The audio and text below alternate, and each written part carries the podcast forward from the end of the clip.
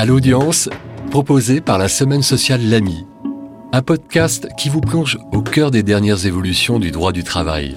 L'audience des conseils des prud'hommes, les parlementaires en audience, votre audience, vous les professionnels et les curieux en tout genre.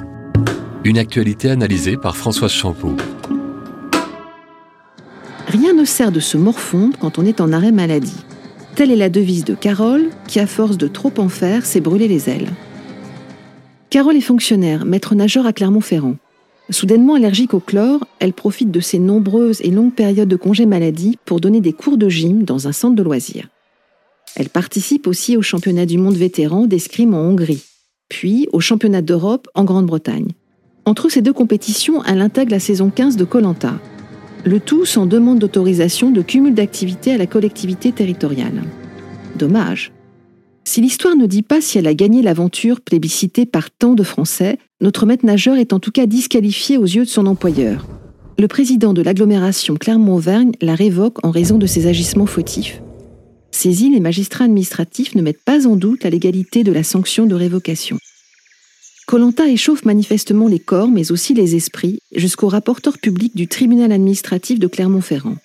Dans ses conclusions, il imagine un contre-modèle de la série des Martines, La petite fille modèle.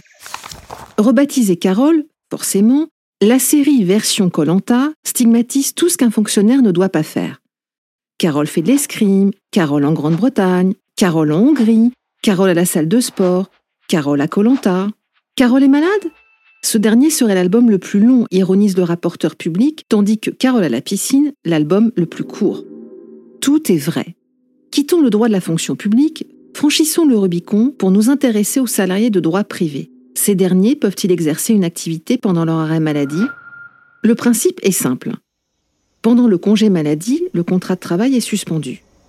Le salarié ne travaille pas, ne reçoit plus d'ordre, son lien avec l'entreprise se distend. Pour autant, il reste tenu d'une obligation de loyauté envers son employeur. La loyauté, le maître mot. Traduction, le salarié n'a pas le droit de se livrer à une activité concurrentielle à celle de son employeur et ne doit pas non plus lui porter préjudice. À titre d'illustration, il doit fournir, si sa hiérarchie lui demande, des documents, fichiers ou codes informatiques essentiels au bon fonctionnement de l'entreprise. Sous ces réserves, une salariée peut aider occasionnellement son époux commerçant ou encore exercer une activité bénévole sans lien avec l'entreprise, comme tenir un stand dans une brocante le dimanche matin. En toute chose, il faut considérer la fin, nous a appris Jean de La Fontaine. Un arrêt maladie, c'est du repos et le sésame pour la guérison. Des activités sont possibles, mais sans outrance ni provocation.